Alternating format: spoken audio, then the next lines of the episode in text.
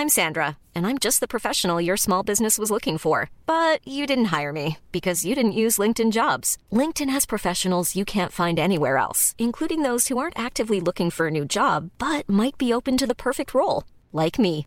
In a given month, over 70% of LinkedIn users don't visit other leading job sites. So if you're not looking on LinkedIn, you'll miss out on great candidates like Sandra. Start hiring professionals like a professional. Post your free job on linkedin.com/people today.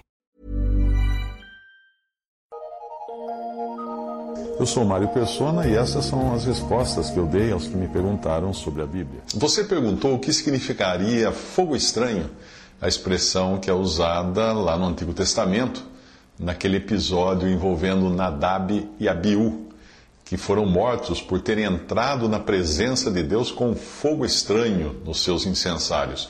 Então, o que seria esse fogo estranho? Bom, eu creio que simplesmente as suas próprias obras eram o fogo estranho. O incensário ele devia ser aceso e para isso eram tiradas brasas do próprio altar do sacrifício.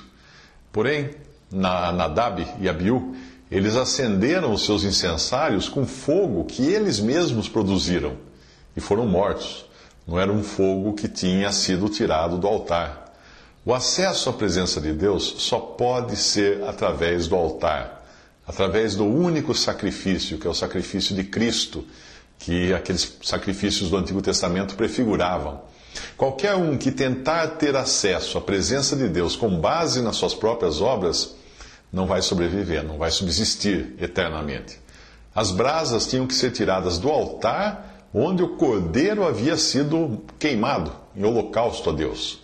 A adoração e o louvor e as orações que hoje nós oferecemos a Deus como incenso de aroma suave só podem entrar na presença de Deus se forem produzidas em nós pelo sacrifício de Cristo, pelo fogo que um dia consumiu a oferta é o Cordeiro de Deus que tira o pecado do mundo.